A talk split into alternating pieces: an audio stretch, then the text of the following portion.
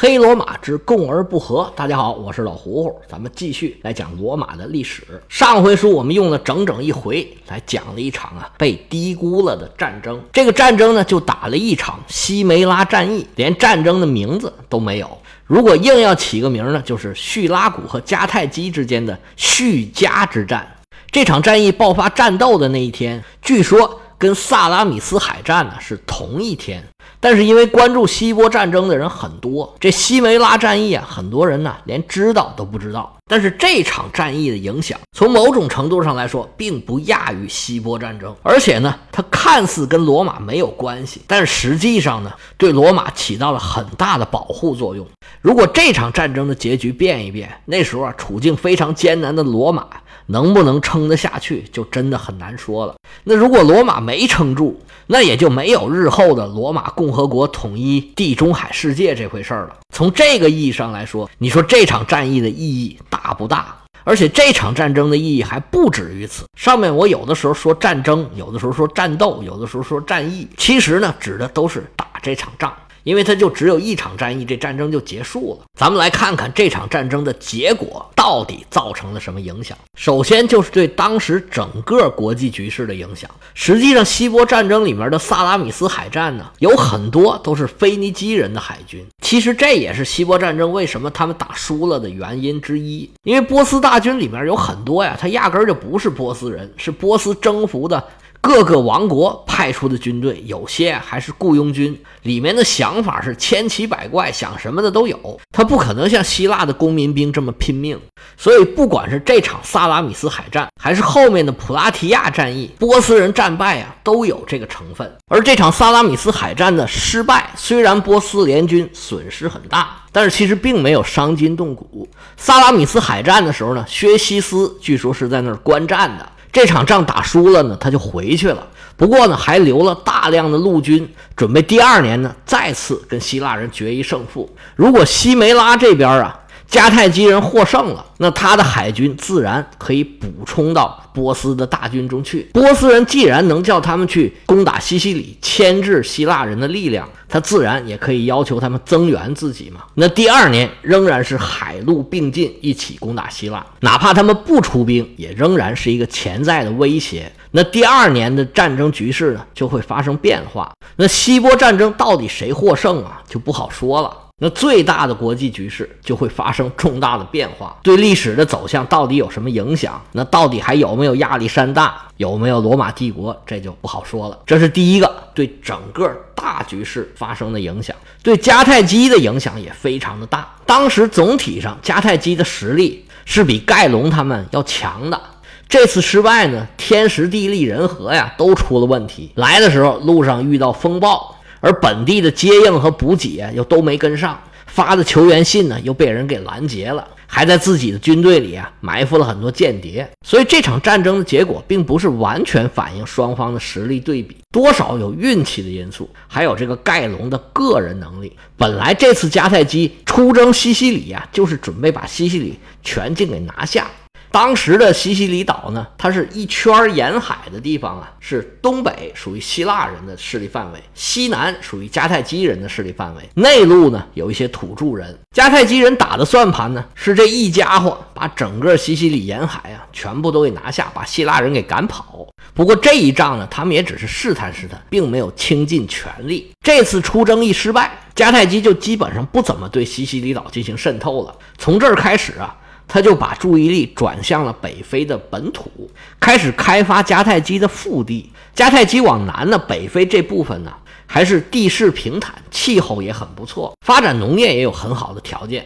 经过几十年的时间啊。迦太基诞生了一个新的本土的地主阶层，因为他的利益呢是完全根植于本土的，对海洋贸易就没有这么大的依赖了。到了汉尼拔跟罗马打仗的时候，反对汉尼拔的往往就是这些本土派，他们觉得在本土过得就挺好，咱不要出去打仗，花那么老多钱干嘛？而罗马在很大程度上就是利用他们这两派的对立，否则呀。按照汉尼拔这个军事能力，如果迦太基的本土能够全力以赴的给他补给，在物资上啊、人员上啊，能够支持汉尼拔，那他到后期啊也不至于人越打越少，最后不得已只能退回去了。从这个角度上来看，这场仗影响了罗马和迦太基未来的命运走向，这是对于迦太基的影响。这场战争对于希腊人影响也非常的大，因为这仗获胜了，建主制度、区域同盟还有雇佣兵的兵团在希腊世界整个获得了认可。因为盖隆采取的就是这种建主制度，他用他的军事才能给自己打开了一片天地。因为获得了迦太基的赔款，以叙拉古为首的希腊城邦获得了很大的发展空间。而他这种政治制度、还有区域联盟以及他的战争打法啊，都对希腊进行了很强大的反向输出。在普拉提亚，希腊联军能战胜波斯人，西梅拉这一场仗对他们来说应该是有不小的借鉴意义。另外，这场仗打的呀，让斯巴达和科林斯这样的多利亚人的城邦也觉得脸上有光。而且呢，也通过贸易啊，得到了真的实惠。而在意识形态呢，以斯巴达为首的伯罗奔尼撒同盟对西西里这边啊，多少是有借鉴的。这也是后来雅典远征西西里，他为什么一定要跟叙拉古打一仗的这个原因。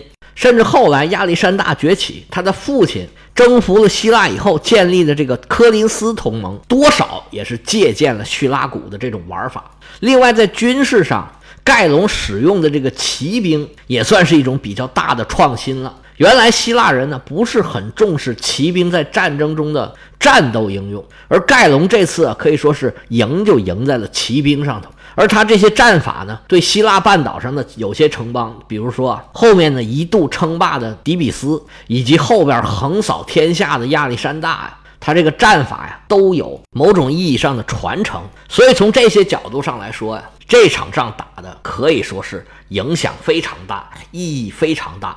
只是希波战争影响太大了，整个把这边就给盖过去了，很多人甚至不知道这场仗，更不用说它的影响呢。而我们在这儿把这事儿说的这么细呀，是因为它对罗马的历史产生了非常非常重大的影响。希波战争期间啊。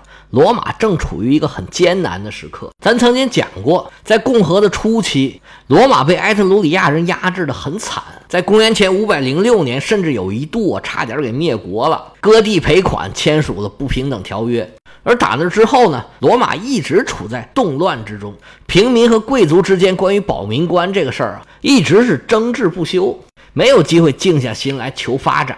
而腓尼基人是埃特鲁里亚人的联盟。西梅拉这仗打完了之后啊，迦太基就采取了收缩的政策。那埃特鲁里亚人呢，在海上缺乏了腓尼基人的保护，他就玩不过希腊人了。他在海上的利益啊，受到了很大的影响，自然呢，也就会影响到他的内陆，顾此失彼了嘛。原来埃特鲁里亚人的势力在海上还是很强的，他除了正常的做贸易啊。还有海盗船。希波战争明朗化之后啊，在这场仗之前，希腊城邦就已然把那个西西里的海峡给封锁住了。意大利不是一个大靴子吗？这西西里岛就像一个足球，就是这脚和球之间的这个海峡被希腊人给控制住了。埃特鲁里亚人再出去抢劫、出去贸易就没有那么容易了。而在西梅拉之战之后的六年，就是公元前四百七十四年，希腊人在意大利半岛的最老的殖民地库麦。他们和叙拉古当时的建主名叫西耶罗，联合打败了埃特鲁里亚人的海军。腓尼基人前来救援，但是呢也没有用。到现在还有一件文物，就是盖隆的继任者叙拉古的建主西耶罗送到奥林匹亚献给宙斯的，就是纪念他打的这场胜仗。这礼物呢是一个战利品，是一个埃特鲁里亚人的头盔。这头盔上头写着“西耶罗戴诺米尼斯之子”。与希拉古人敬献于宙斯，蒂勒尼安战利品来自库麦。而在希波战争之后呢，以雅典为首的提洛同盟和以斯巴达为首的这个波罗奔尼撒联盟，他们又爆发了很大的矛盾和冲突。这回啊，又来了这种敌敌为友的关系了。埃特鲁里亚人的敌人不是叙拉古人吗？那叙拉古人跟雅典有矛盾，那雅典人就成了埃特鲁里亚人的朋友了。后来雅典远征的时候，埃特鲁里亚人呢还出船帮他们打仗来着，但是最后呢又打输了，所以这埃特鲁里亚人呢一直他也没翻过盘来。而叙拉古的强大呢，某种程度上就成了罗马人的一种屏障，让埃特鲁里亚人呢最起码他没有办法一下子就把罗马灭掉。给了罗马呢很长的治理内部的时间。而西梅拉战役这么一打败，迦太基人要吞掉整个西西里岛的这个计划呀，就已经没有了。如果当时他成功吞掉了西西里岛啊，罗马可能就再也没有机会占领西西里岛了。而且迦太基收缩到本土之后啊。他就开发自己的腹地，这个呢就不免跟当地的土著努米底亚发生了重大的冲突。而后来呢，努米底亚人成了罗马的联盟，为罗马常年提供这种很强大的骑兵，跟后来罗马灭掉迦太基也有一定的关系。所以这一仗啊，虽然不是很出名，但是对后世造成了非常大的影响，尤其是对罗马人的命运影响很大。这就是我为什么把这个仗讲的这么细。波斯跟希腊人在路上打仗，希腊人跟腓尼基人在海上斗法。当时啊，罗马人正被这个保民官呢搞得是焦头烂额，大家还没想出什么好办法。十二铜表法和石头政治是大概三十年以后的事儿了。在希波战争之后，希腊人扩张的势头是很猛的，包括意大利的这些希腊殖民地都是大受鼓舞，因为刚刚打完胜仗嘛。罗马人也觉得，嗯，咱们也应该干点什么了吧。而罗马这个时候最大的对头就是河对岸的维埃。现在罗马已经把维埃啊给包进去了。说维埃城离罗马有多远，这事儿已经不对了。它离罗马一点儿也没有多远，它现在就在罗马城里边。不过当时呢，埃特鲁里亚人建的这个维埃城啊，是隔着台伯河跟罗马对峙。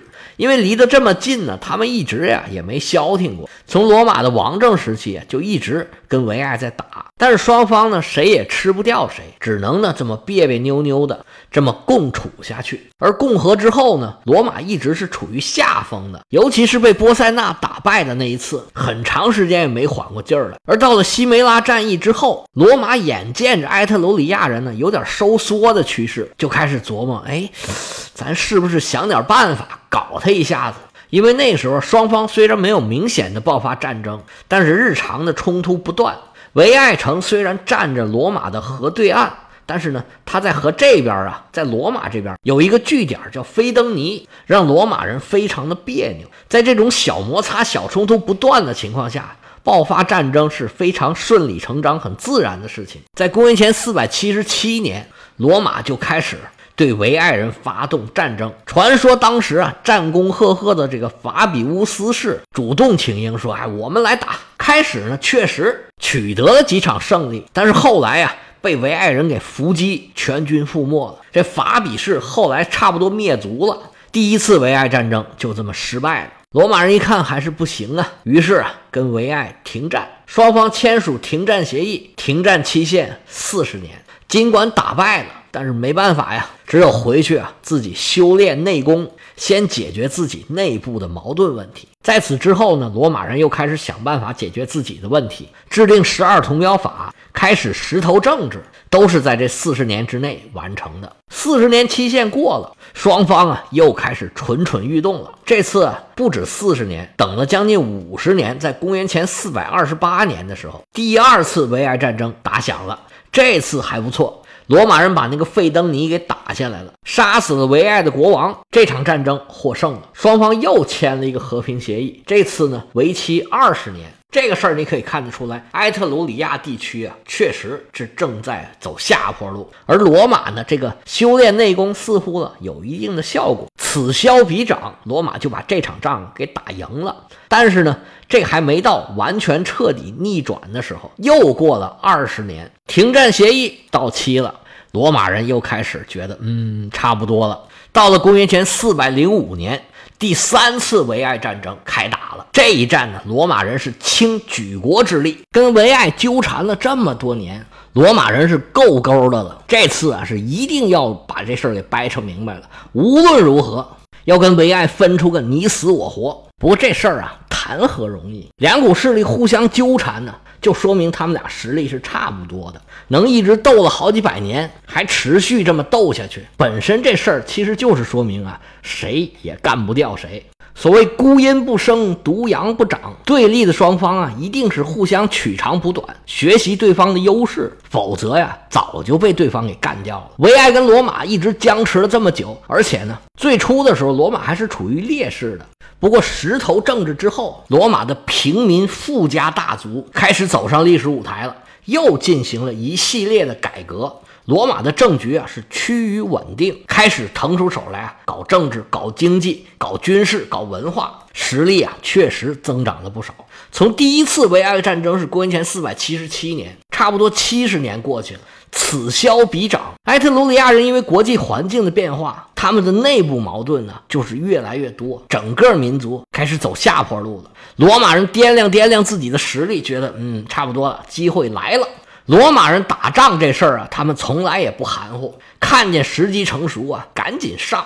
罗马出手的第一件事儿，就是要把维埃人在罗马城这边的一个据点儿，一个叫做菲登尼的城堡，先给他拿下来。拿下来之后啊，迅速渡河，一鼓作气打退了维埃人。维埃人一看罗马人来势凶猛啊，就退回了城里面固守。意大利本来就是丘陵地带居多，很多城市啊。都把自己的城建在山顶上，按照当时的军事能力啊，凭借地形死守啊是很难硬攻的。而且呢，维埃这么多年啊，跟罗马处在类似的这个地理位置上，商贸也是一样很发达的，他没少挣钱。跟罗马斗了这么多年，维埃人也是修了很厚重的城墙。对罗马人来说，当时的技术是完全没有办法攻克的。那攻城攻不了怎么办呢？就围城，罗马人说不管了，反正我就跟你死磕了，不管付出多少代价，我这次一定要弄出个所以然来。你不出来跟我拼命啊，那我就围着你，就不让你出来了。结果就开始了围城战，这一围啊，那可不得了了。说好了三年，结果三年之后又三年，三年之后又三年，围了整整个九个年头。这个中间呢，可出了不少的事儿。对罗马的士兵来说呀。自己打仗还好说，那家里面人怎么办呢？十年当兵打仗在外，没有人干活，这家里人岂不是要饿死了？本来呀，罗马人打仗啊，其实是一种税收，你要替国家打仗，那就不收你别的钱了，但是我也不给你钱，就是说打仗是白打的，白打你十天八天行，仨月俩月我也忍了，但是你一围就围了十年，这些罗马士兵他怎么生活呀？开始呢？还是由罗马各个区啊捐款，相当于说资助这些家属，资助这些军人的家庭，让他们不至于啊活得太差。而且那时候冬天原则上是不打仗的，冬天太冷了，活着都费劲，还打仗呢。但是这时候你如果不围了，那前面这些就白费了，前功尽弃了。那怎么办呢？那只有啊继续。那这样这军属就没法活呀。夏天还凑合，冬天北风那个吹，雪花那个飘，男人出外作战，家里头就更没辙了。那这个时候呢？元老院通过了一项议案，就说呀，用国库给支付这些士兵的军饷。但是国家没钱怎么办呢？让富户啊捐款，以后等国家有钱了再还。这个呢，你看规定好像也不是很讲理，但是没办法，打仗嘛，就这么得硬来，解决了后顾之忧才好打仗啊。这么溜溜的围了十年时间，罗马人始终啊在苦苦研究。到底怎么才能攻城攻进去呢？罗马的士兵和将军是苦苦思索，百思不得其解。维埃也是真顽强啊！虽然被敌人给围了十年了，仍然顽强抵抗，顽强作战。还好城内的存粮还够用，到第十年上也没有出现很大的饥荒。罗马的统帅正在这头疼呢，没事干呢，就带着自己的卫队绕着城啊到处走。走着走着，这将军发现啊。哎，前面怎么好像有一条水渠？这水哪来的？好像是从山上流下来的。那山上不就是维爱城吗？那水能流下来，是不是咱们也能爬上去啊？罗马统帅看到这个场景，眉头一皱，是计上心来，心想啊，哼哼，维爱人呢，有你们好瞧的了。他到底想了什么办法呢？我们下回啊接着说。